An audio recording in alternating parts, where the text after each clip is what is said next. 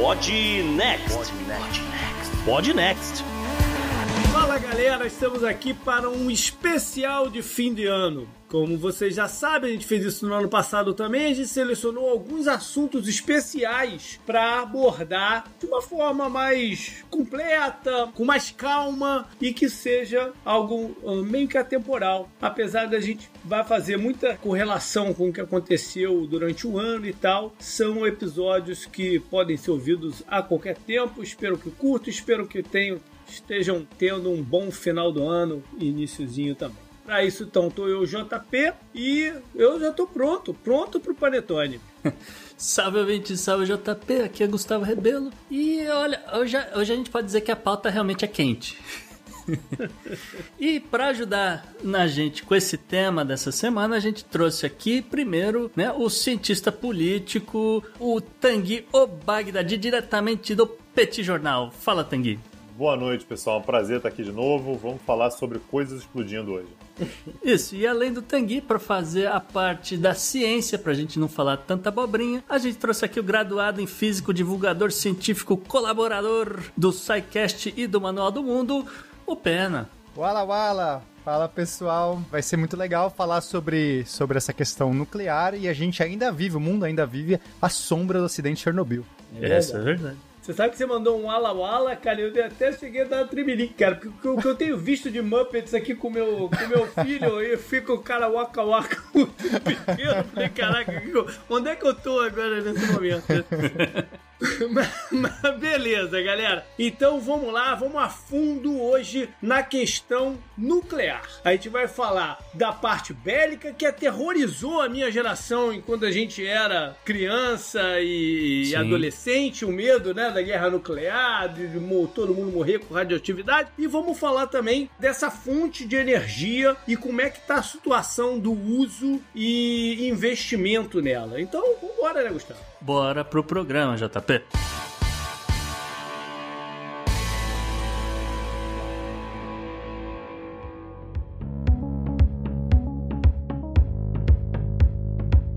Fala galera, lembrando que nas férias vamos municiar o confidencial, nossa comunidade no Sparkle, para colocar coisas que a gente bate o olho, sabe que não dá para esperar até o programa voltar né, ao seu formato regular. Então fique de olho lá. Você tem um mês né, para assinar o Sparkle e decidir se quer continuar ou não. Dê uma chance lá pra gente, é o que a gente sempre fala, né? Quem não deu, dê uma chance lá pra gente, veja que tipo de material que a gente coloca e é uma coisa sem compromisso. A qualquer momento durante um ano você pode também cancelar. Então, vamos lá, galera, esteja perto da gente nesse período de férias e bora lá, até a temporada 3.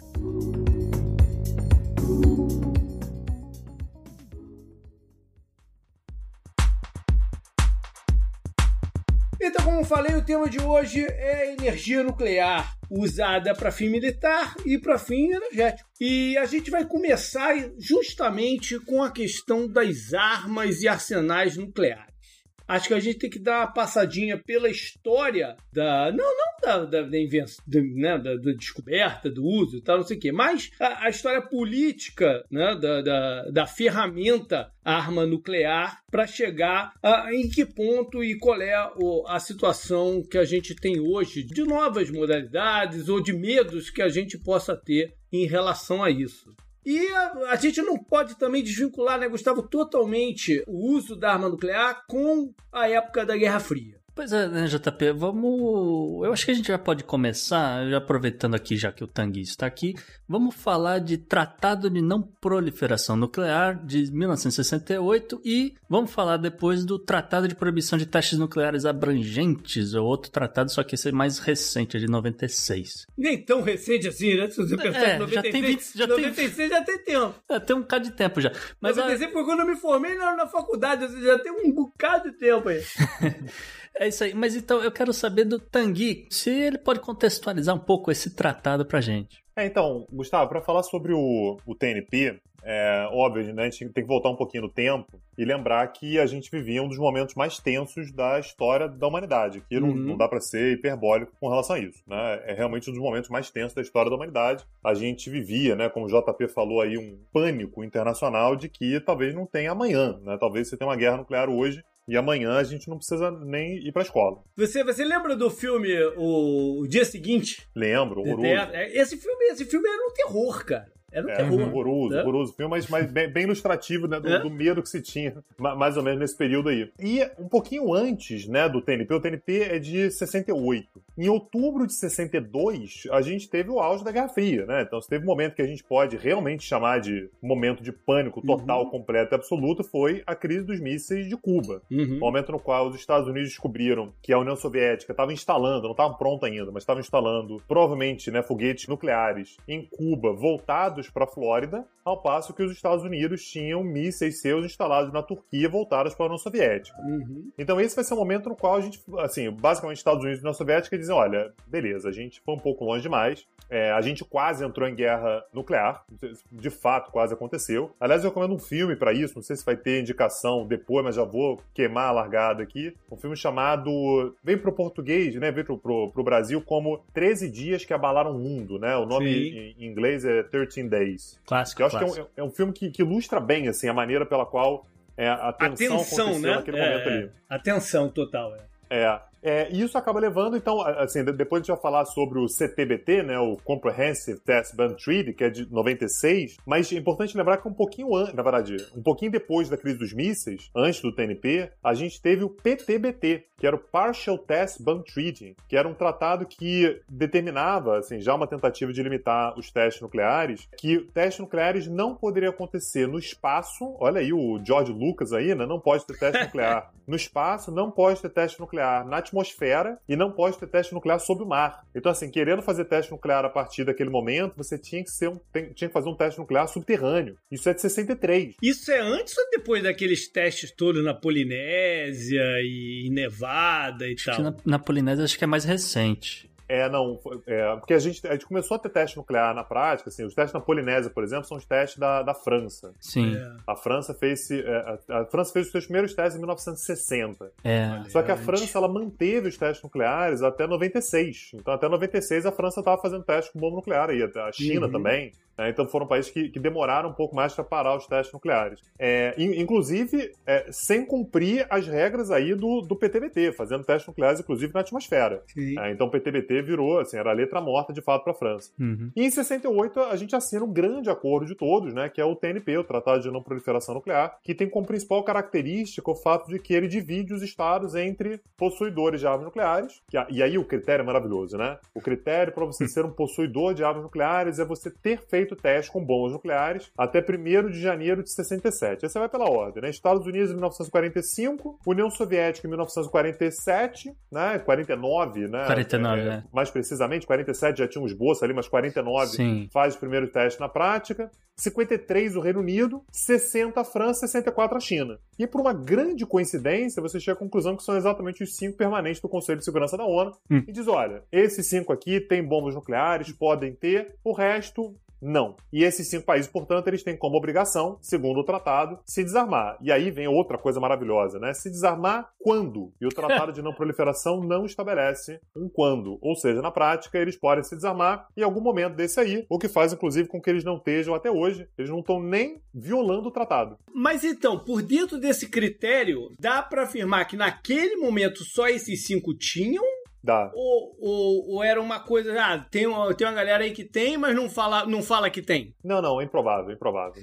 Assim, não, não dá pra saber, mas é altamente improvável. O que eu ia dizer é que tem um, tem um nuance né, do tratado, que é o seguinte: você pode assinar e eh, os tratados também previa questões se, a pessoa- se o, o país quisesse sair. né? Eu não, não sei exatamente como, como é que é essa questão da saída, de repente o Tanguy explica mais pra frente, mas tem a questão de países que nunca assinaram o tratado. Então, por exemplo, Índia Paquistão e Israel nunca assinaram o tratado. A gente sabe que Índia e Paquistão têm o armamento oficialmente, né? Anunciaram, fizeram uhum. testes, etc. Israel não confirma nem nega que tenha bombas nucleares, mas a princípio tem. Alguns outros países meio que ficaram ali explorando ali, né, estudando como é que estava essa situação. Então, o Saddam Hussein, por exemplo, no Iraque tinha um, um, programa secreto até a Guerra do Golfo em 91 e mais recentemente a gente sabe aqui que o Irã da Coreia do Norte e da Coreia do Norte, né? Na Coreia do Norte é, é, é 2003, né? Foi, é. foi bem depois de JP e o lance é que eles, eles tinham assinado o acordo e depois eles saíram, né? Então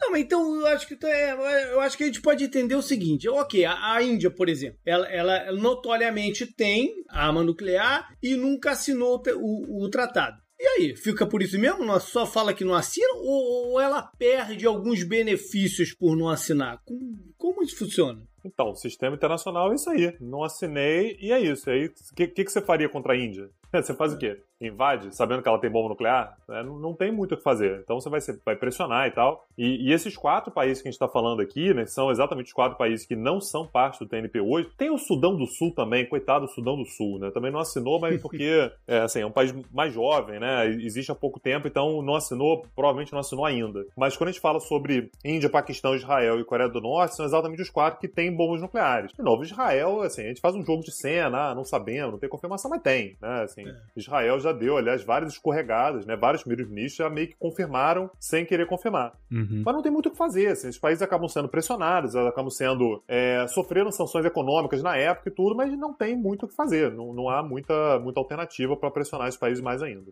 E aí, então veio o outro tratado, o de 96. Ele vem para complementar ou para refazer então, a, questão aí, mais uma vez, a gente vai ter que contextualizar, né? Uhum. A década de 90 é uma década muito perigosa quando a gente fala sobre a temática nuclear. Porque a gente basicamente descobre o programa nuclear, né? Como, como o Gustavo falou, no Iraque. O Saddam Hussein tinha um programa nuclear que absolutamente ninguém sabia. Os, os americanos tropeçaram no programa nuclear e foram lá e desarmaram. Ou seja, não tem nada a ver com o objetivo de ter invadido o, o Iraque naquela ocasião, não. nada disso. Foi, foi uma coisa que nada a gente descobriu disso. depois. Uhum. Nada disso. Eles invadiram por causa do Kuwait, exatamente. Então o Iraque tinha invadido o Kuwait, os Estados Unidos invadem o Iraque. É, na verdade, o Kuwait para expulsar o Iraque, depois invadem o próprio Iraque e descobrem o programa nuclear lá. A África do Sul, do apartheid, tinha bombas nucleares. O país se democratiza, acaba com o apartheid e anuncia: olha, gente, achei aqui sete ogivas nucleares, hein? Tá aqui, quem quiser olhar, tinha, pode olhar aqui. Não tinha uma, uma história que era, que era um acordo com Israel, o da, é. da África do Sul? Eu tenho medo de confirmar isso e ser eliminado amanhã, mas o.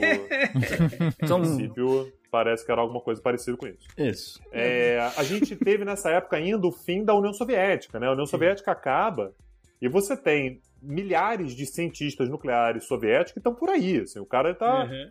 tá desempregado. Você tem ogiva nuclear que está na, na, na, Ucrânia, tem ogiva nuclear soviética que está no Cazaquistão, tem ogiva nuclear soviética que está na Bielorrússia. Ou pior, tem, tem, tem ogiva nuclear soviética que eles não têm a menor ideia de onde é que está. Exatamente. Né? É talvez esteja, sei lá, onde é que pode estar, não, não, tem como saber. Você tem programa nuclear no Paquistão e Índia, né? A Índia faz testes nucleares em 98, o Paquistão também. Então a gente está falando so sobre um período muito perigoso e uma das coisas que eles vão fazer vai ser em 96 assinar esse tratado que proíbe terminantemente, terminantemente, até hoje ele não está em vigor, tá? Mas a ideia do tratado é exatamente proibir é, qualquer tipo de teste nuclear. Só que até hoje ele não está em vigor, porque um dos pontos que o tratado determina é que, para entrar em vigor, você tem um determinado grupo de países que tem que assinar e ratificar. Uhum. E vários desses países que têm que assinar e ratificar para o tratado entrar em vigor, até hoje não assinaram. O Brasil, aliás, é um desses países, mas assinou, assinou e ratificou. Mas tem outros, né? Israel, Irã, é, Egito, Arábia Saudita, são países que, é, a própria Coreia do Norte, Índia, Paquistão, se esses países todos não assinarem e ratificarem, ele não entra em vigor. A Arábia Saudita, que em teoria também tem, né? É, tá desenvolvendo. Não, tem quem? em teoria, a Arábia Saudita, em teoria, também tem. Porque é, eles. É dela, eles, né? ele, ela, ela é, financiou o programa ele financiou. paquistanês, mas a Arábia pois é. Saudita não tem, não.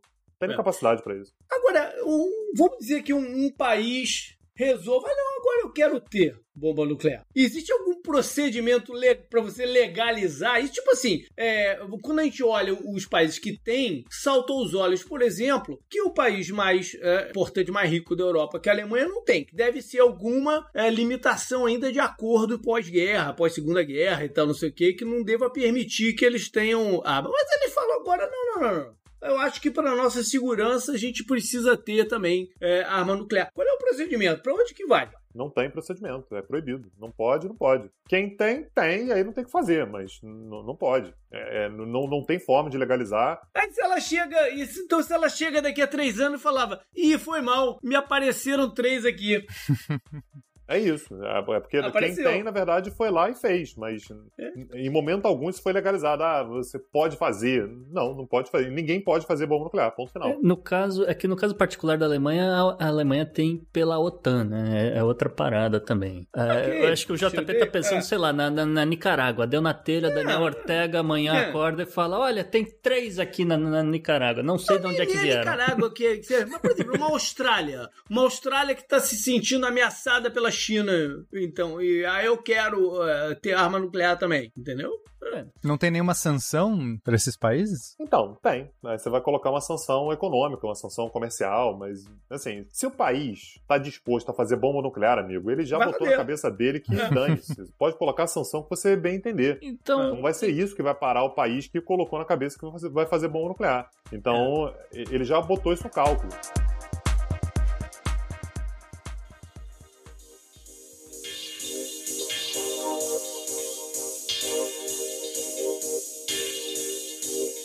Então vou aproveitar essa deixa do, do Tanguy, que falou: se o país botar na cabeça, ele vai ter e acabou. Vamos falar então de Irã, Tanguy. Vamos falar. É só assunto fácil hoje, né? É.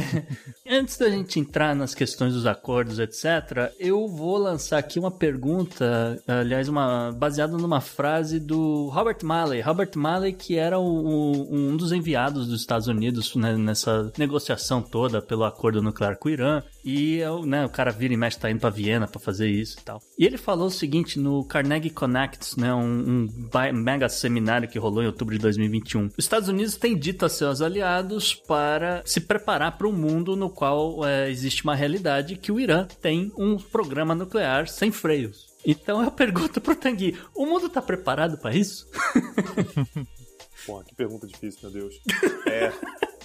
Não, olha só. É, minha opinião sobre o programa nuclear iraniano. O Irã, me parece que desde o início dessa questão toda, já, já vai fazer 20 anos, né? Foi em, em 2002 que se descobriu que o Irã mantinha um programa nuclear, porque assim, o programa nuclear iraniano ele foi iniciado pelos Estados Unidos, né, em 1970. Só que veio a revolução e todo mundo imaginou que o programa nuclear tinha morrido. Só que o Irã revolucionário deu um jeito de meio é, do jeito que dava ali manter o programa nuclear. Em 2002 se tornou algo público. A impressão que eu tenho desde o início é que o Irã sempre flertou com a possibilidade de saber fazer a bomba nuclear, mas não necessariamente ter a bomba nuclear. Me parece sempre foi assim, eu quero ter essa opção à mão. Se eu começar a ficar muito pressionado e tal, então a gente gente chama isso do, do threshold nuclear, né? Assim, estar na soleira do clube nuclear. Eu posso entrar no momento que eu quiser, mas não necessariamente eu quero ter a bomba nuclear é, imediatamente. E, assim, uma coisa que é importante, eu acho que o, o Pena vai poder falar isso muito melhor que eu, é que na década de 40, 50, a tecnologia nuclear era uma tecnologia de ponta. Hoje uhum. não é mais. Assim, não é mais um negócio, não é mais um segredo como é que você faz uma bomba nuclear. Dá para fazer. Você precisa de urânio, você precisa de centrífugo, você precisa de tempo e de energia. Esse você precisa. E com isso você consegue fazer um artefato nuclear. Não dá ideia, não, Tagui. Não dá, não dá ideia, não, cara.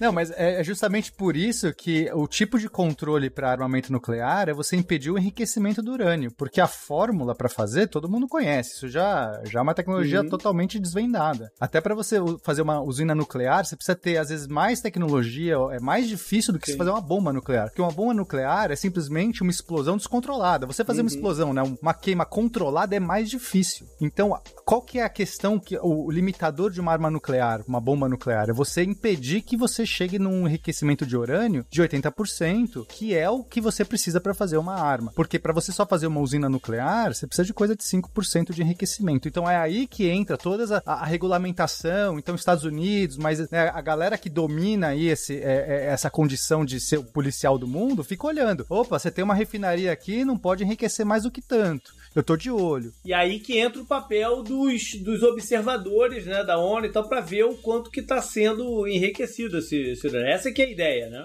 É, e, mas a questão, a questão, e esse é o que é o grande risco, e aí o Pena me corrija se eu estiver errado, é que a tecnologia que eu preciso para enriquecer urânio é 5% e a 80%, 90% é a mesma. E esse é o problema. E o enriquecimento de urânio a 5%, que é para utilização para energia, ou a 20%, que é para uso médico, por exemplo, para poder tirar raio-x ou qualquer coisa assim, ele é legal. Não é assim, ah, mas ele está fazendo isso e não poderia. Não, não. Uhum. Segundo o TNP, é absolutamente legal. Todo Estado tem o direito de ter tecnologia nuclear para fins pacíficos. Ninguém pode ser uhum. impedido disso. Só que a tecnologia que eu preciso para enriquecer urânio a 5% é rigorosamente a mesma de enriquecer urânio a 80, 90, que eu preciso é de mais urânio e de mais tempo. Exato. É. Tá correto, realmente é a mesma tecnologia se usa algumas centrífugas, tudo um processo que é o mesmo. Mas o que eu sei é que para se você é, existe como se fosse uma fiscalização, uma auditoria, né, que você quando faz parte desse, do, desse tratado de, de, de armas nucleares, você submete anualmente ou a cada dois anos, eu não lembro exatamente, para justamente chegar lá um fiscal e olhar, deixa eu ver a sua centrífuga. Tá saindo quanto aqui, quanto que entrou, e esse é o jeito, porque realmente é a mesma tecnologia. Essa, essa é a parte, essa é a parte fofa do negócio, né? Porque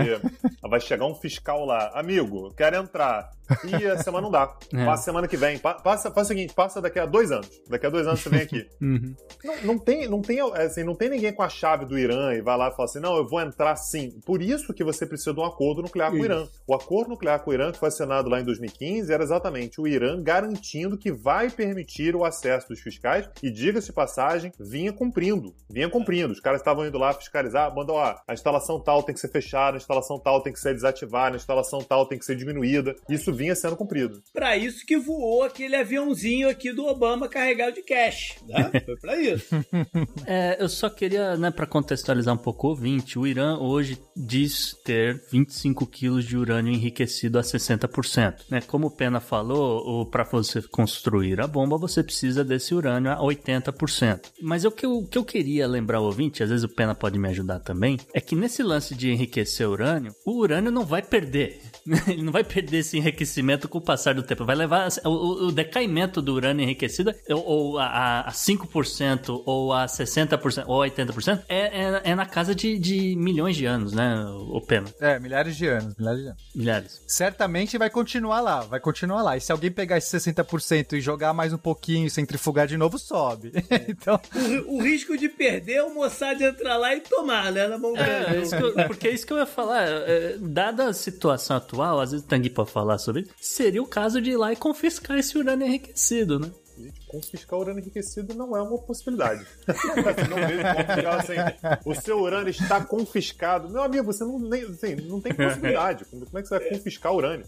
Esse é o ponto. Não tem saída que não seja diplomática. Se o Irã botar na cabeça que vai fazer a bomba nuclear, vai fazer. Vai confiscar. Não tem, não tem ninguém com autoridade para ir. Esse é o ponto nas relações internacionais, né? Não existe ninguém com autoridade para ir lá e confiscar. Recentemente, então, essa questão do, do Irã foi a mais tensa que a gente viu aí. A Coreia do Norte, gente sabe que tem um monte de outras coisas em volta que não vale a pena a gente entrar muito hoje no, assunto. Mas, Gustavo, em termos de tecnologia, porque a gente falou muito aí da bomba, mas a, a gente pensa muito na bomba nos padrões né, Hiroshima e Nagasaki, o que a gente viu lá acontecer. Como é que tá a coisa tecnológica em relação ao armamento nuclear? Ah, em termos de potência, comparando com, com 45, as bombas atualmente são 30, 40 vezes mais potentes, mas o que chama a atenção no ano de 2021, o JP, foi o teste de mísseis hipersônicos chineses. Isso daí meio que parou o mundo. E antes de passar para frente, tanto pro Pena quanto pro, pro Tanguy é, comentarem, eu só queria falar a frase aqui do general Mark Milley é, no dia 28 de outubro de 2021, com relação ao teste chinês. Aspas, né? Foi um evento muito significativo de um teste de um sistema de armas hipersônico e isso é muito preocupante.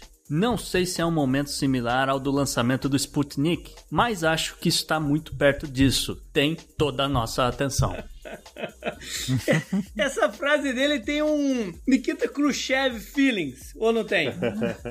não, sabe por que, eu tô falando isso? Porque eu, eu, por acaso, me deparei hoje com uma. Hoje, nessa semana, com uma entrevista que foi feita com o Khrushchev. Vou até trazê-la no agenda histórica do programa, em que ele faz um desafio aos americanos de tiro de míssil quem conseguia tirar melhor míssil e tal, porque ele se gabava que os americanos não tinham a potência de, de, de míssil que a União Soviética tinha na época, porque se tivesse, eles teriam usado para bater o Sputnik. Hum. Entendeu? Não, entendi. É, bom, aí o fato é o seguinte, né? É, países que a gente sabe que teriam essa tecnologia dos mísseis hipersônicos, né? Estados Unidos, a Rússia e a China, mas aparentemente a China lidera a corrida. Pena, o que exatamente são esses mísseis hipersônicos? Só para o ouvinte entender. É, então, o míssil que a gente costuma, já ouviu falar, que é aqueles mísseis balísticos intercontinentais, eles também são hipersônicos, no sentido de que eles saem a uma velocidade absurda, só que depois que eles saem, acaba lá o combustível dele, ele só dura é, só os primeiros segundos e ele vira uma bala, ele é o que a gente chama de míssil balístico. Então ele faz uma parábola, ele sai da atmosfera, vai para o espaço, ele faz um, um, voo suborbital, só que aí daí ele faz um voo previsível, então ele faz um, uma parábola bonitinha e cai, né? Mira lá, ele já sai calculado onde ele vai, vai mirar. Ele tem muito pouca autonomia para corrigir o curso, então ele se torna uma bala no espaço. Uma catapulta, então, esse... uma catapulta motorizada. Exato, só que o motor só acendeu lá no começo e depois uhum. virou só a bala. E aí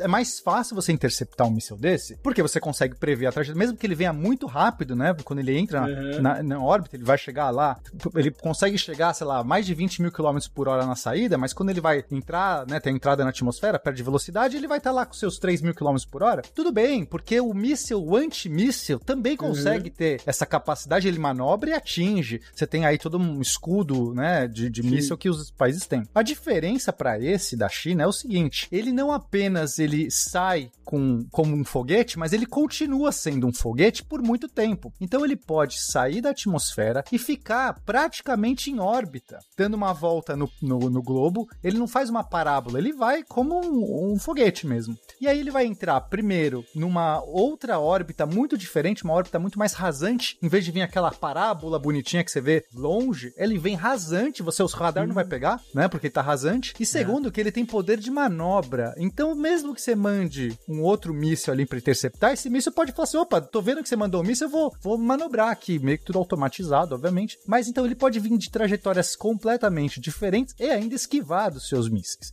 Isso que é o preocupante. Ou seja, se você mirar ali na Casa Branca, aí você fala: Não, peraí, a Casa Branca ó, tá sendo atacada. Ah, corrige aí a rota, manda na, na Estátua da Liberdade. Ele consegue Total. fazer isso. É, eu não sei assim o raio de curvatura que vai ter ah, um míssil não, desse, claro, mas... É, é, mas ele pode. Ele tecnicamente, pode corrigir. ele poderia corrigir para fazer algo do tipo. Muito Perfeito. bom. É, e aí entra um pouco, né? Assim, o que eu tava preocupado é, existe um outro tratado que a gente não falou aqui, que é o Tratado do, do Uso do Espaço Exterior, que foi assinado em 67, que impede né, que as nações todas é, não assinam que não podem usar o espaço, órbita, não podem colocar nenhum tipo de armamento em órbita, seja nuclear ou uhum. arma de uhum. destruição em massa, em órbita. Aí o que me ocorre é que esse tipo de míssil da China tá quase no limite, porque você pode argumentar que ele tá numa trajetória orbital. Ele não fez órbita completa, porque talvez não dê a volta. O Tanguy falou também, né? Se ele subir um pouquinho e entrar na órbita, quem é que vai falar que não pode? Não? Exato. É, é, o meu, é. o meu, é o meu critério, né? Então, na verdade, esses tratados não servem realmente pra nada, né? Só, Só pra dizer que mas... tem. Né? Só pra... É, não, não fala assim, é garantia de emprego pra galera de ciências políticas. Não fala assim. Por favor, né, gente? Pelo amor de Deus. Tá gente. difícil, tem que pagar boleto. Olha só, é, só pra contextualizar também aqui pro ouvinte, a gente tá falando de mísseis que chegam a Mach 5, né? É, Mach 5. São mísseis que vão rodar cinco vezes a velocidade do som, tá? Isso é mais de 6 mil 1.115 km por hora. E eles conseguem manobrar essas ogivas, né, como a gente falou, a 3.218 km por hora. Né, basicamente ele consegue dar uma volta no planeta e, e, e, e ninguém vai, né, como, como o Pena falou, ele tá numa trajetória diferente do radar, vai ser quase impossível de detectar. E isso criou um agravante que eu só fico sabendo quando eu tava pesquisando para essa pauta, porque a maior parte dos escudos de mísseis, viu, Tanguy, nos Estados Unidos, eles estão voltados pro norte, porque geralmente vocês, né, tava esperando um ataque da Rússia, então faria uma rota polar, não sei o que. Essa nova tecnologia chinesa permite que esse míssil seja lançado numa trajetória pelo Polo Sul, ou seja, é. onde nenhum, nenhum míssil dos, de, dos Estados Unidos está apontando ali para interceptar. É, é, essa é uma discussão que me soa muito também o período da, da Guerra Fria com a própria evolução dos mísseis balísticos, né? Lembrando que durante a Guerra Fria a gente chegou a ter a, a criação do, dos mísseis que eram os MIRV, né? MIRV era como se fosse uma uma, assim, um, um, jogo de montar, um Lego da, da, das bombas nucleares, porque você lançava o míssil e ele podia ir jogando ogivas nucleares pelo caminho. E isso começou a se tornar um problema porque Estados Unidos e União Soviética começaram a sentir que não tinha como se proteger. Então, é, a gente teve determinados acordos ali nos anos 70 para 80, exatamente para proibir esse tipo de armamento. Porque já que você tem a bomba nuclear, mas você não quer utilizá-la, nem os Estados Unidos queriam, nem a União Soviética queriam, o que eles queriam era manter a estabilidade, havia uma limitação nesse tipo de armamento. A questão é saber se hoje existe clima para você ter algum tipo de negociação entre Estados Unidos e China para limitar esse tipo de armamento, porque ele começa a se tornar é, perigoso demais, levando em consideração que, e aí é surpreendente, né, que só a China tem armamentos desse tipo. Na época da União Soviética, tinha, durante a Guerra Fria. Agora, demorou muito para ter. Precisou de uma crise dos mísseis no meio. A gente uhum, precisou uhum. de um uhum. período ali de tensão máxima entre os países para finalmente ter esse tipo de negociação. A questão é saber se a gente consegue chegar num ponto desse entre Estados Unidos e China. Mas convenhamos, né? Isso aqui me parece também um exercício retórico inacreditável, é, porque é, também é. nem a China tem qualquer interesse em usar uma arma como uhum. essa. torna muito mais assim, ah, mas eu sou capaz de me proteger. Parece é. que eu tô jogando aquele joguinho de carta, né? De Dungeon Dragon. Ah, mas o meu raio agora pode te atingir. Quem vai usar uma arma dessa, né? Esse é um negócio que é tão avassalador que, naturalmente, se a China utilizar, os Estados Unidos vão dar um jeito de lançar uma bomba nuclear de um submarino, sei lá da onde, no território uhum. chinês, vai ser péssimo para absolutamente todo mundo. Exatamente.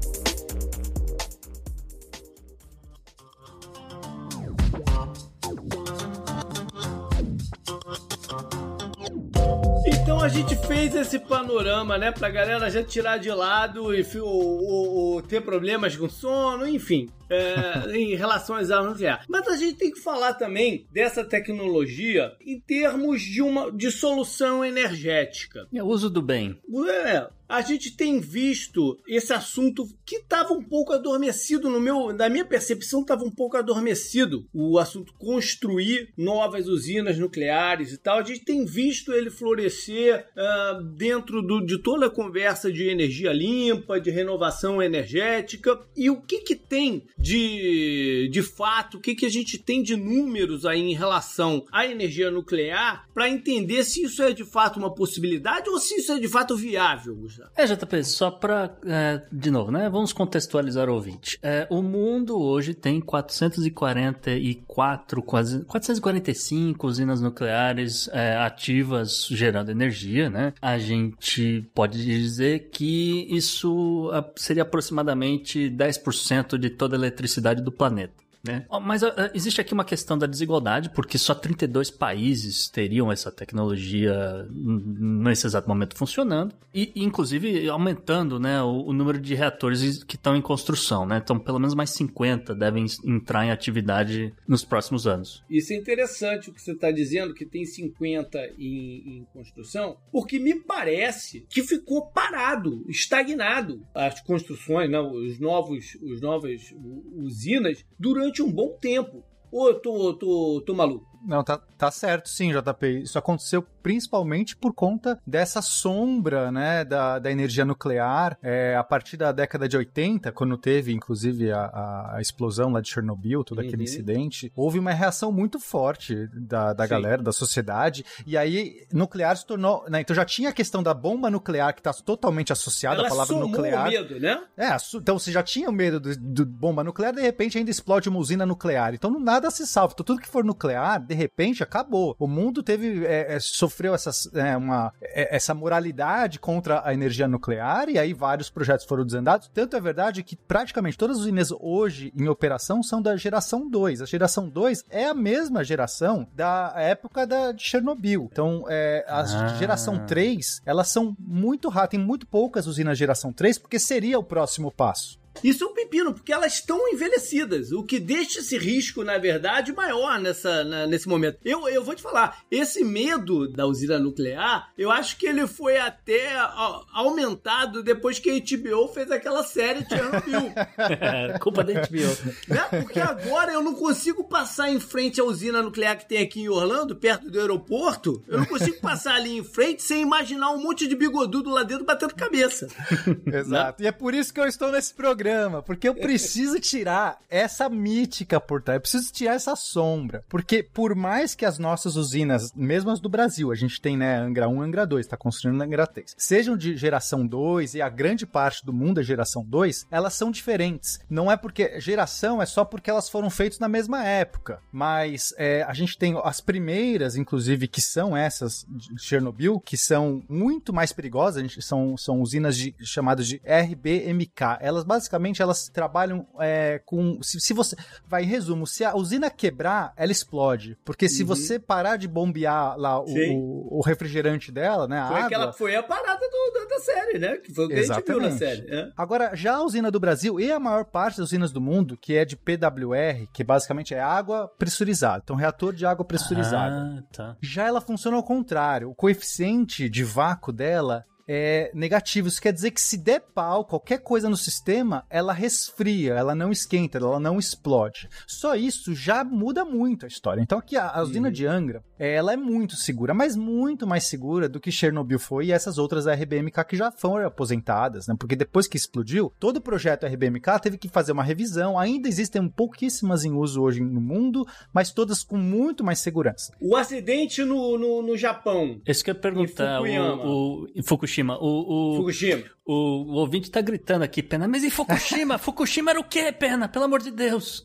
Então, a de Fukushima, o que aconteceu, ela não chegou no ponto de, de Chernobyl. Foi por causa de um terremoto que fissurou. Hum, tsunami é, né, também. Teve, foi um tsunami, é? Foi os não, dois, foi os dois. Teve o um terremoto, eu é verdade, seguido de um tsunami. Deu, deu Aliás, a, a, Agência Internacional de Energia Atômica tinha monitorado pouco tempo antes a, a, a, usina de Fukushima e considerou que era uma das mais seguras do mundo. E disse Olha assim, aí. mais ou menos, que estava no relatório, era algo do tipo, para dar problema aqui só se tiver algo tipo um tsunami e um terremoto ao mesmo tempo. Teve dois, Ou né? seja, zicaram. Zicaram a usina. Exato. Então, aí, aí é outra questão, né? Porque, obviamente, você tem lá barras de urânio lá dentro, mesmo que ela tenha uma segurança, e ela tinha uma segurança muito grande, se você causar uma fissura lá na, na base da, da usina, esse material ele vai ter contato, por exemplo, com o subterrâneo, com a água, mas é bem diferente de uma explosão que vai catapultar o que aconteceu em Chernobyl. Claro, Gente, é, tem que ser muito sério. Então, primeira dica: não construa usinas nucleares onde tem tsunami, furacão. Legal, vulcão. valeu, Gustavo. Tô me né? mudando é. daqui, a gente se fala aí. Eu te digo, te digo em que fuso horário que eu tô aí na próxima semana. Oklahoma é muito é. bom essa época do ano, JP. mas, mas assim, mesmo que, né, assim, é, é a gente tem que tomar muito cuidado para construir. Esse é o maior risco. Então, os ambientalistas, os ativistas, onde eles vão pegar no pé? Principalmente nisso, porque a gente pode ter um acidente descontrolado e aí gerar uma, eh, uma zona inteira ficar comprometida por anos, né? Mas uhum. se a gente for pegar Fukushima, já a área comprometida de Fukushima é muito menor do que a de Chernobyl Sim. e agora os últimos medições já deixam ela ser utilizada de novo. Então, em vez de você ficar centenas de anos, como vai ficar Chernobyl, que não vai poder ser usado, toda aquela região foi inutilizada aí por gerações, Fukushima vai ficar, vai basicamente uma geração. É ruim? É. Então, vamos evitar para que isso aconteça. Isso é muito sério. Colocando de lado, então, esse risco de acidente, você acha o uso uh, da usina nuclear ela é vantajosa na questão ambiental como um todo, como uma forma mais limpa de energia? Aí aqui eu preciso falar um pouco, dar alguns exemplos que acho que vai ajudar muito bem a gente entender essa questão.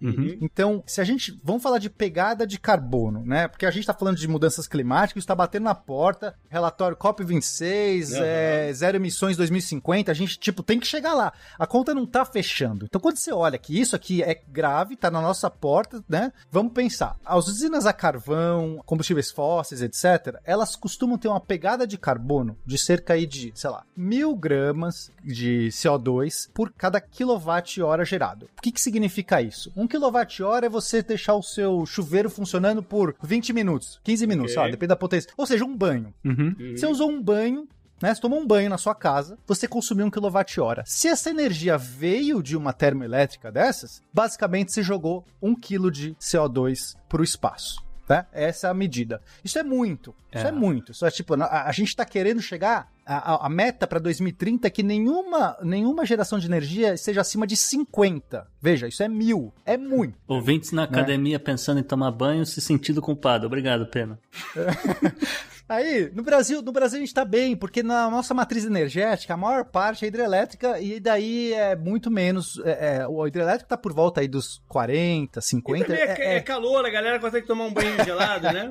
Exato, pode isso. Perfeito. Agora vamos falar do nuclear. O nuclear gera zero emissões na sua durante a fabricação, durante o consumo, durante a geração de energia, é zero emissões. Só que a gente não pode analisar só o Isso. processo. A gente tem que pensar em tudo: a instalação Sim. da usina, o combustível, né? Que a gente uhum. chama de análise de ciclo de vida. Mineração, mineração do urânio. Tudo. Quando você vai somar tudo isso, todos os problemas, a gente vai chegar por volta de 5 gramas, 8 gramas, 20. Aí vai depender se o urânio está muito longe, você tem que transportar esse uhum. urânio. Então vai uhum. emitir. Você está usando que energia para explorar o urânio? Então, assim, isso varia muito. Esses números não, não existe assim um número, né? Mas em média, você vai gerar aí por volta de 10, 15, que seja gramas. É excelente. Quando você olha, é excelente. Não, assim, bem, isso é sensacional. É excelente, mas está ainda acima dos 5 da meta. Não, é 50. A meta é 50. Cinco. Ah, a meta é 50. Foi mal. Foi mal. Então tá abaixo. Tá aí, mas aí você fala assim, então, peraí, vamos falar de energia solar, eólica, porque isso é né, a coisa mais uhum. bonita, renovável do mundo. E os custos então tá caíram, né? É bom, é bom a gente frisar também, né? Os custos dessas energias mais renováveis, eles vêm caindo. Vamos chegar em custo daqui a pouquinho, Gustavo. Não, não, vamos, só, vamos só botar em... Não, não, mas vamos, vamos, vamos botar por parte. Que aí a gente, agora a gente tá falando do, do, da parte ambiental, aí a gente chega no custo. Eu ainda quero falar de copy, viu?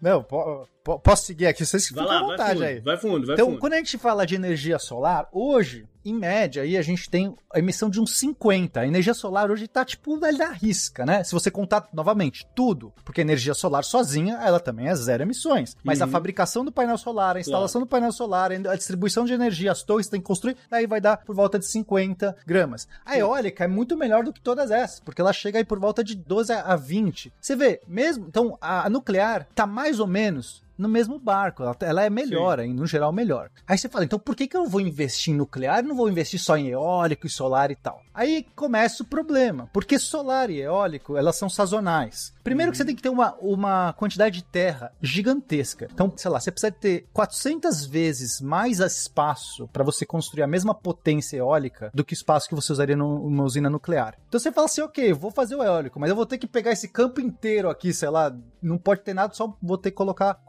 O solar é 100 vezes mais. Então a gente está falando aqui muito mais área. Mas ainda assim, por que não só fazer isso? A questão é que o solar só vai funcionar de dia. Chegou de noite, acabou. A pessoa vai acender a luz de noite, solar vai falar assim, não tem. Mas você não tem como acumular, reservar energia? Tem. Só que a conta é outra. É outra. Então, né? né tanto o eólico é sazonal, o solar é sazonal. O solar também tem um problema da época do ano. É... Então, se você dimensiona para o verão, beleza, tá aqui gerando meus mil kilowatt, megawatt de energia. Chega no inverno, todo aquele parque que você gerou, ele vai estar tá gerando metade daquela energia, dependendo uhum. do país. E aí, como é que você faz? Então, de noite você vai ter esse problema, em época do ano você vai ter esse problema, então você está usando muito mais recursos que não estão sendo maximizados. Como é que você estoca essa energia? Com baterias ou você usa processos de bomba d'água, enfim, que é um outro processo complicado. Tudo isso aumenta a pegada, porque agora eu não estou mais falando da pegada do, do solar. Quando eu somar a bateria, a bateria, para você construir uma bateria, você precisa de terras raras, material de difícil extração, você monta isso, isso dura pouco tempo, vai 10 anos vai montar uma, um tanque de bateria, depois tem que descartar esse material, e tudo isso é poluição que está gerando, não sei o quê.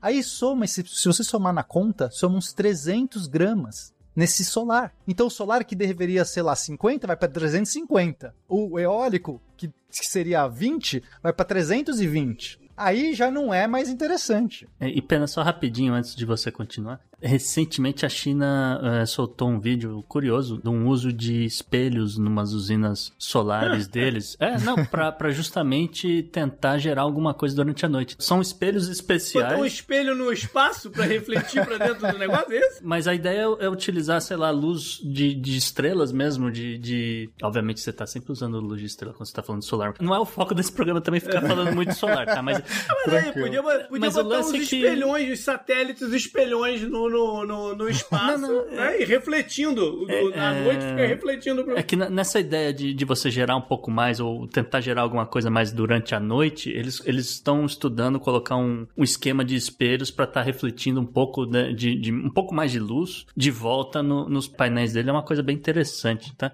Uma última coisa em relação a essa, essa conta ambiental, o Pena, em relação a nuclear é o seguinte: lixo nuclear.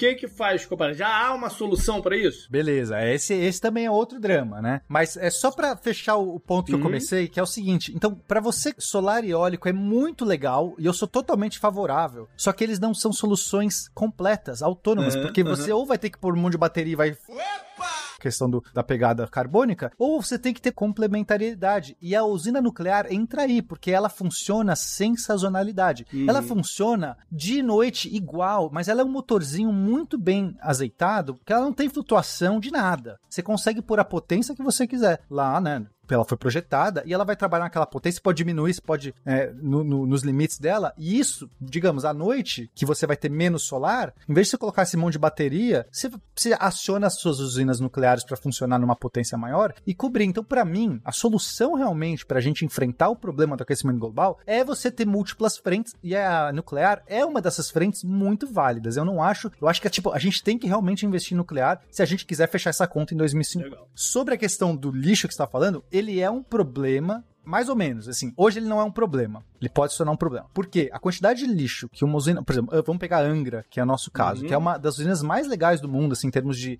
de indicadores. Ela tá. Assim, ela é premiada, né? Assim, muito legal. A Angra 2, né? A Angra 1 não tanto, mas a Angra 2. Quanto que gera? Vai, ela, ela, ela é uma usina de é, 1.500 megawatts. Tipo, é, assim, uma potência muito grande quanto que gera no final do ano de lixo nuclear, né? De, de pastilhas de urânio que, que se esgotaram. Uma Kombi. Tudo que você gera de material de urânio descartado cabe numa Kombi. Ainda tem outros dejetos de, de menor eh, radioatividade, porque são as luvas, as máscaras que as pessoas usam. Isso tudo você coloca em tonéis também, porque fica radioativo. Mas você concreta, você coloca numa. Tem uma piscina, um piscinão que eles constroem. Mas é uma piscina olímpica. E essa piscina olímpica, você vai conseguir encher isso pela vida inteira da, da, de, de- de- do lixo que ela vai consumir. Então, peraí, a gente tá falando de uma usina que produz um monte de energia e ela tá gerando no final do ano essa quantidade Bacana. de dejetos. Por Bacana. enquanto, não é nada. Se você pensar Não, em isso, lixo que isso uma foi cidade importante produz. porque a gente tem sempre que, que- que- que levar em consideração as coisas que estão na nossa cabeça, É, né? No as nosso, na nossa são- preocupação. são leigas, É. realmente. Eu Uma gostei da última imagem que- da Uma Kombi. última questão, assim, desse tipo pra você. Há urânio no mundo, se todo mundo resolver eh, montar novas usinas, há urânio suficiente pra alimentar isso aí? Não, a, gente não sabe porque nem todas as ja- as jazidas foram, foram sondadas. O Brasil mesmo só sondou 30%. E o Brasil é um dos grandes produtores. Tem, é, tá em nono aí na escala de, de jazidas, né? E é muito legal isso. O Brasil tem esse recurso. Então, se a gente sondar tudo, pode ser que a gente encontre mais. Mas não, a conta, se, se todas as né, se a gente, todo mundo começasse a se construir, não bateria essa conta. Então, por isso que também nuclear não é a solução, a solução final. final. É. Mas a gente ainda poderia usar muito mais recursos que a gente tem de urânio, porque, pra mim, a gente tem que durar até uns 50. Uma usina nuclear dura uns 50, 60 anos, né? Pra mim, a gente teria que fazer a nova geração de usina nuclear, que inclusive vai ser melhor do que as de hoje, porque a tecnologia tá avançando. Assim como o solar tá avançando e tá diminuindo esses números de, de carbono, estão todos diminuindo, inclusive da, É. da, da energia nuclear. Porque a próxima fonte de energia, que eu acho que pode ser muito valiosa, é a fusão nuclear, que ela está sendo desenvolvida, que eu acho que em 50 anos a gente vai poder, por exemplo, aposentar toda essa fissão nuclear, essas usinas nucleares, e ir para a fusão nuclear, que é totalmente limpa, que já é- aí já não tem de- re- resíduo tóxico nem nada. Então, a minha sensação é que a gente precisa, a gente precisa agora reduzir ao máximo para chegar nessa conta 2050 zerada. Nuclear é fundamental e acabou. A gente não vai construir a quinta geração, a sexta geração, constrói só a próxima. Essa é a minha sensação.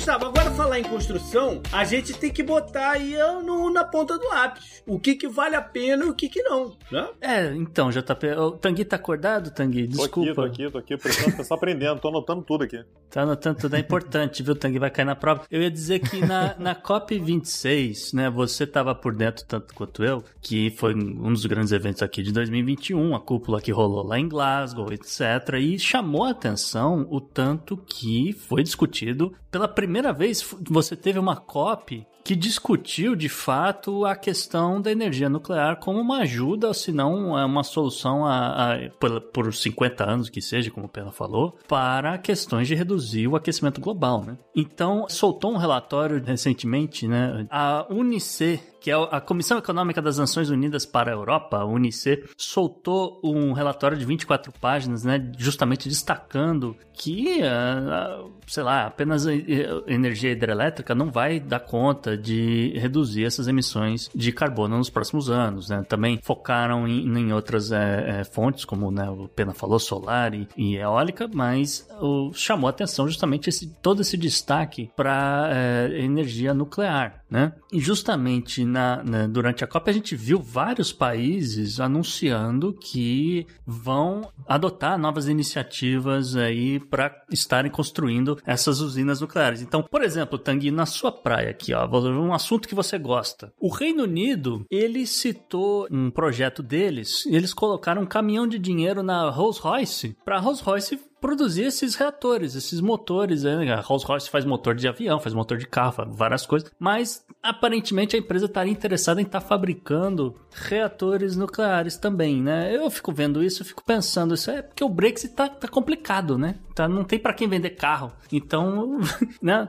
Um assunto que você gosta aí, é, a Rolls-Royce teria lançado né, uma, uma, subdivisão, a Rolls-Royce Small Modular Reactor, SMR, para quem preferir, injetaram perto de 3 bilhões de, de reais, é, o equivalente a 3 bilhões de reais nessa empresa, uma parte do governo britânico, uma parte de empresas privadas, e eles estão prevendo aí gerar até 40 mil empregos pra, né, na fabricação desses reatores até 2050. Só lembrando, né, tem, tem algumas empresas que surpreendem a gente, né, porque a gente imagina a Rolls-Royce, a gente associa diretamente com o carro e produzindo reator nuclear, é importante lembrar que uma das empresas que tem mais, ou pelo menos historicamente, né, mais teve tecnologia para produção, por exemplo, de reator nuclear foi a Siemens, né, a alemã que a gente está acostumado a, associar com celular, telefonia, celular, né? com telefonia, uhum. exatamente. É, e, e, eu acho que um outro, um outro país interessante, assim, que me chamou a atenção, foi a França, né? Porque a França, ela usa realmente muita energia nuclear. Cerca de 70% da matriz elétrica francesa, 70% é, é nuclear. E aí o, o, Macron, ele tomou a decisão,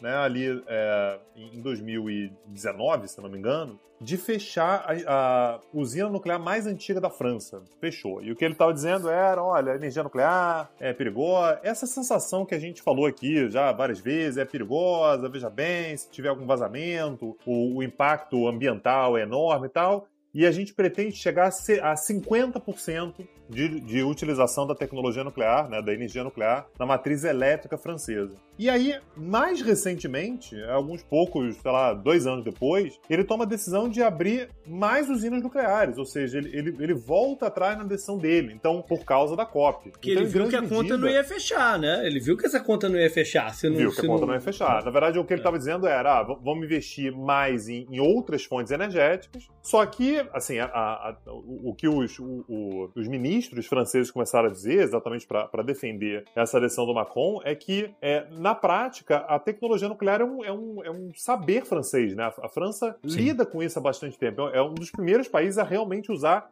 em larga escala a tecnologia nuclear como energia elétrica. Então, e um produto parece, de exportação eu, eu sou... deles também, diga-se de passagem. É, e eu, eu, sou, eu sou, assim, assim como Pena, eu sou entusiasta. Acho que a tecnologia nuclear tem que ser usada. É óbvio que ela é arriscada, mas para risco não significa desistência, né? Para risco há mais uhum. tecnologia, uhum. mais segurança. Então, me uhum. parece que a França está indo exatamente nesse, nesse cenário também. Eu suspeito que a França tá de olho no Reino Unido e aí falou: opa, peraí, eles vão fazer, eu vou fazer também.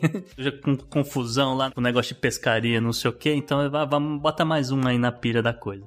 Alguns outros países, né, também fizeram alguns anúncios, né? O governo Erdogan, olha só, o governo Erdogan prometeu a construção de usinas nucleares de segunda e terceira geração. Inclusive está previsto que a Turquia inaugure a usina de Akuyu, acho que é assim que pronuncia, em 2023. A China prometeu. A China não participou da COP, mas a China anunciou né, que vai construir até 150 usinas nucleares até 2035, um projeto de 440 bilhões de dólares. E isso deve dar à China muito mais usina nuclear do que existe hoje no mundo. Né? É, ou, aliás, um, um, potencial, potencial energético muito mais do que de qualquer outro país do mundo. O Brasil, isso também. O Brasil entrou na história também, JP. Uhum. Porque, né, como o Pena falou, né, o Brasil está em construção, como é que tá a situação de Angra 3 e tal, né? A obra tá tecnicamente parada aí, depois de vários escândalos de corrupção no Brasil, não sei porquê. Mas, recentemente, é, o país tem buscado parceiros para concluir Angra 3 até 2026 ou 2027. Não sei o que vai acontecer, mas tá só para atualizar aqui pro 20. E teve uma outra coisa, uma coisa curiosa, que o ministro Bento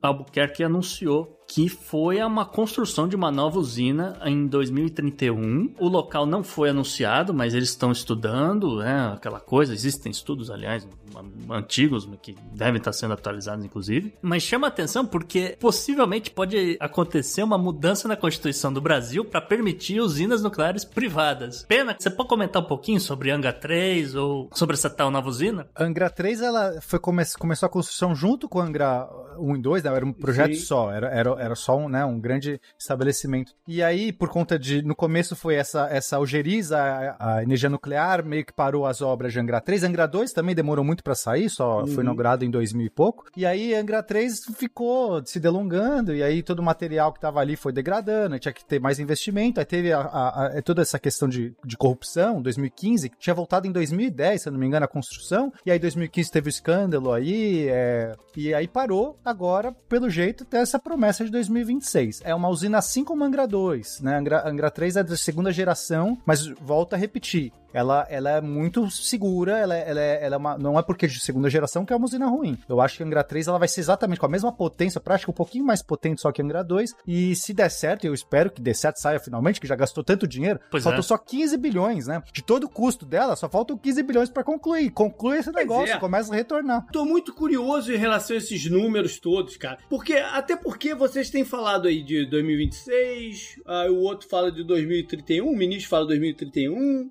Uhum. Acho que a primeira coisa que eu, que eu, preciso saber é o seguinte: quanto tempo se leva para construir uma usina nuclear? Vamos, vamos fazer o nuclear. Tá, tá, aqui, tá tudo aprovado, separamos dinheiro. no Brasil tempo? ou no mundo? No mundo, no mundo. O Brasil é um caso, sempre é um caso à parte. O Brasil é um caso à parte. É. O orçamento aprova antes de ter um, um time É, de 7 a 15 anos. 7 a 15 anos, alguns. Pô, mas é, um, é, é, é, uma variação muito grande, 7 a 15 anos. É, que aí depende justamente da capacidade, né, de mobilização. Mas isso desde o projeto. Então tem lugar, como a França, que já tem esse know-how, é, deve ser sete anos para eles, porque eles já dominam tudo, todas as peças, maquinário uhum. e tal. Outros que não têm isso, aí é por volta dos 15, 15 a 18 Bom, anos. Então, que é um tempo longo, né? É, é então assim... a gente está falando hoje de 2021, o ministro planejando 2031. Ele está sendo otimista ou ele está sendo realista em 2031? Olha, em termos de Brasil, acho que ele está sendo otimista. Assim, é. daria para fazer se fosse sério a parada? 10 anos? Dá. O Brasil já tem duas usinas e, e poderia usar esse know-how, né? O Brasil não é zerado uhum. nessa questão. Tanto que a gente usa tecnologia alemã, mas já tá dominando. A primeira, assim, foi, foi uma tecnologia brasileira, meio mambembe, assim, não, não saiu muito certo. Mas a gente já, hoje já domina. Mas, em termos de Brasil, eu sempre vou achar que tá errado esse número, infelizmente. Eu, eu, eu, Gustavo, você não falou dos Estados Unidos nesse negócio aí. Tem usina nuclear no plano de infraestrutura do Biden? No plano do Biden, exatamente, é, ele, ele tem planos para refazer fazer redes elétricas, etc. Agora, a iniciativa privada aqui nos Estados Unidos tem um plano interessante que foi apresentado também na COP, JP, uhum. que é um plano do Bill Gates, é, em parceria com o Berkshire Hathaway, do Warren Buffett. Eles meio que se juntaram em setembro do, do ano passado para lançar o, o que eles estão chamando de Projeto Natrium, tá? É um projeto de reatores pequenos, supostamente modulares, que eles acham que vai ser comercialmente viável em 2030. A primeira usina desse tipo tipo modular, não sei o que, está sendo construída nesse momento no Wyoming. E está sendo construída no Wyoming é muito simbólico porque hoje é o estado com uma, o maior produtor de carvão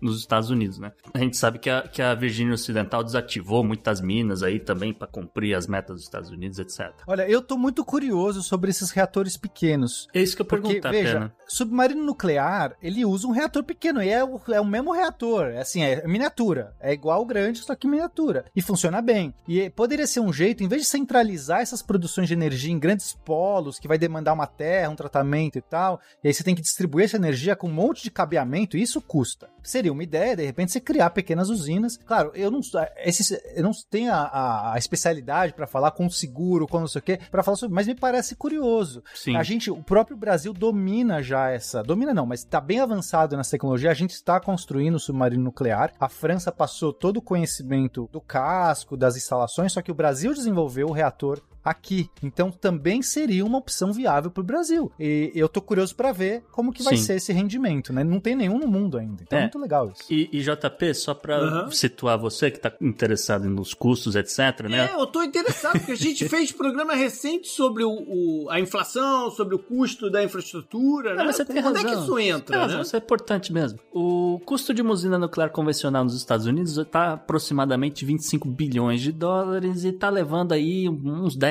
anos, um pouquinho mais, um pouquinho menos para realizar a obra. Esses é, reatores aqui do, do Bill Gates, eles supostamente vão custar até um bilhão. ou Pô, é seja, uma diferença brutal. é, brutal. e o tempo previsto de construção seria até sete anos. Eles mesmo não têm muita certeza, porque, né, como eu falei, é uma coisa uma, bem recente, bem nova, que eles estão sendo testados. O que vai mudar é que uma usina nuclear convencional ela é muito maior, ela vai gerar mil megawatts hora. Enquanto que essa usina, que é um pouco menor, mas, né, como a gente falou, custa muito menos, vai gerar aí aproximadamente uns 400, 350 megawatts. Se você multiplicar pelos 25 bilhões Isso. que custa a outra, você tem. uh, Pô, quanto, quanto mais é você verdade, tem porque são, três, são Não? três dessa da outra, e por, Ah. por um vigésimo do custo. Exatamente. Pois é. Pois Vale é. pena. Aí pode, a gente pode chegar perto de um, de um custo razoável energético. porque A gente falou muito sobre, sobre essa questão da inflação. Você falou da China e com os planos dela de expansão da,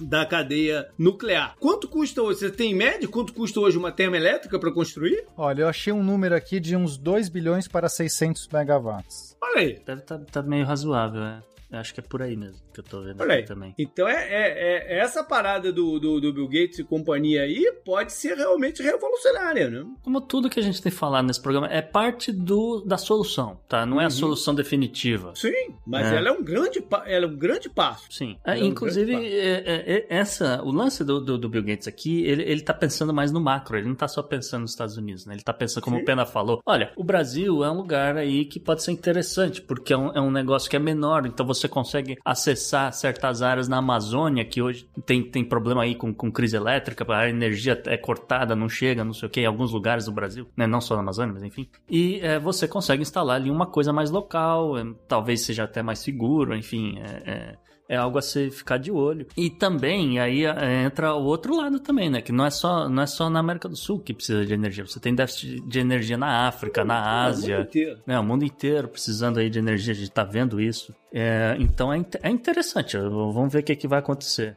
Maravilha, Gustavo. Tem que mais uma coisa ou vamos encerrar? É, eu não sei é, se o Tanguy ou o Pena tem mais alguma coisa que eles queiram é, falar aqui sobre esses assuntos que a gente falou de armamentos ou de energia nuclear. Só reforçar que, assim, eu acho que a tecnologia nuclear é o, é, é o tema do passado que tem mais tem chance de voltar muito no futuro, porque eu acho que dessa vez de uma forma um pouco mais positiva, assim, menos a- o temor da bomba nuclear e mais a solução energética, né? Não solução completa, mas solução energética. Espero que esse episódio tenha ajudado nisso, porque é, é muito natural a gente ficar com esse pé atrás, né? Por tudo que a gente viu aí do outro e pelo que a gente sabe, pela pouca confiança que a gente tem nos órgãos de fiscalização, seja no Brasil, nos Estados Unidos ou qualquer outro lugar do mundo, né?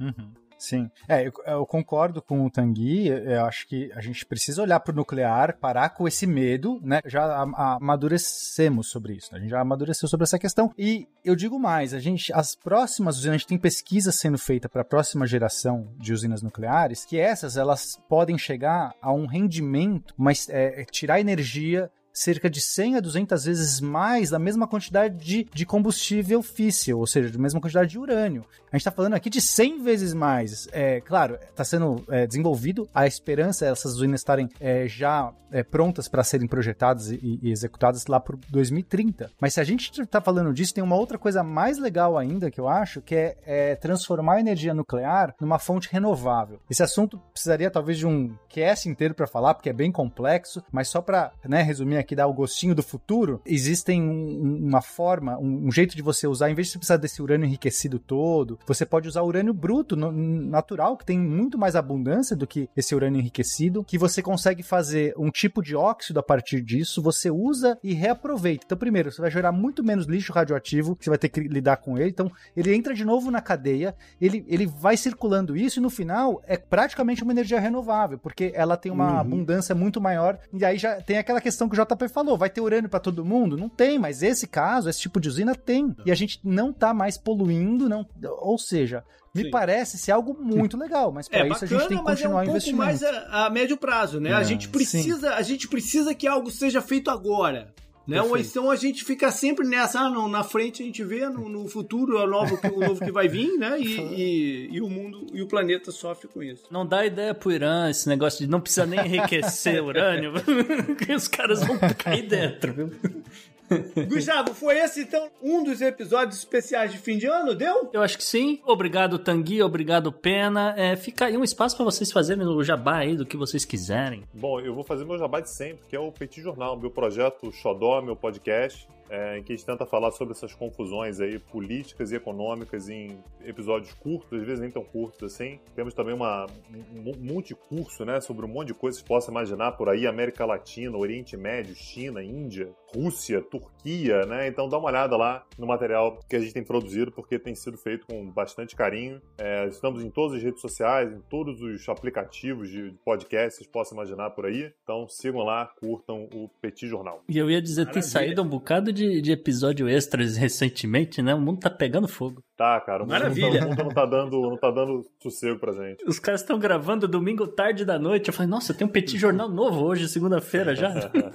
Legal. E Tanguy, onde é que a galera te encontra aí nas, nas mídias sociais? Ou por onde que é melhor, melhor da galera te encontrar? Cara, Twitter ou Instagram. Twitter ou Instagram, tô, tô lá. É, o, o, arroba, inclusive, é a mesma. Arroba Tbagdadi. Não facilite, né? Que a pessoa vai ter que colar aí. Mas é, não, a gente vai facilitar. a gente vai facilitar. E Pena, o que, que você manda aí pro pessoal, cara? Bom, eu costumo estar sempre aí nos episódios do SciCast, que é um podcast de divulgação científica. Esse Sci é de Science, SCI, SciCast. A gente faz divulgação científica, a gente fala sobre física, matemática, história, geografia, sobre todas as, as questões aí da ciência. Eu sempre estou nos episódios de, de, física, de tecnologia, então vai lá, segue, que é muito legal. É, também sou um colaborador do Manual do Mundo, então de vez em quando eu tô lá aparecendo nos vídeos, ajudando o Iberê lá a fazer. O projeto do Submarino, inclusive, foi. Eu estive, é, participei participei desse projeto, fui um dos responsáveis, a gente acabou de pôr o Submarino no ar. Se você gosta do Manual do Mundo também, dá uma conferida lá. E você pode me encontrar no Twitter, no arroba penadoxo. É pena com paradoxo, mistura ah. os dois, é isso aí e segue lá que vai ser legal. Maravilha. Todos esses links vão estar lá no post do episódio no nosso site opodnext.com. Agora você também pode entrar em contato com a gente via e-mail, pode ser para o contato opodnext.com e também nas mídias sociais. Se quiser falar direto comigo, tem o arroba jp Miguel mas também tem o Gustavo no arroba Gu, underline Rebel e você segue o Podnext tanto no Twitter quanto no Instagram no arroba o Podnext. Valeu, galera. Até mais. Mandar um abraço.